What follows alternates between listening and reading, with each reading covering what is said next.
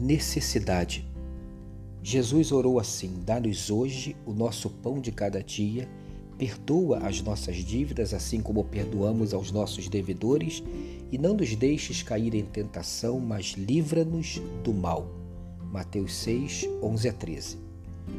Jesus nos ensina como pedir ao Pai em oração por coisas sem as quais a vida fica insuportável.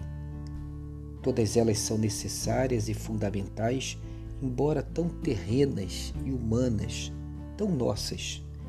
É a luta diária da vida de todos nós. Precisamos de comida, de perdão e de proteção contra o mal. É como se Jesus chamasse a nossa atenção para aquilo que realmente é necessário.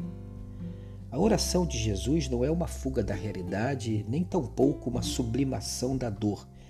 Ele firma os nossos pés descalços na terra e coloca-nos diante do Pai para nos abençoar, para suprir nossas necessidades e nos dar boas coisas, desde as mais básicas as mais necessárias para nossa subsistência, até aquelas que darão um colorido especial em tudo.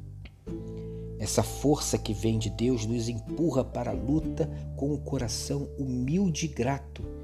E se o coração estiver firme e confiante em Deus, nada poderá conter nossa caminhada.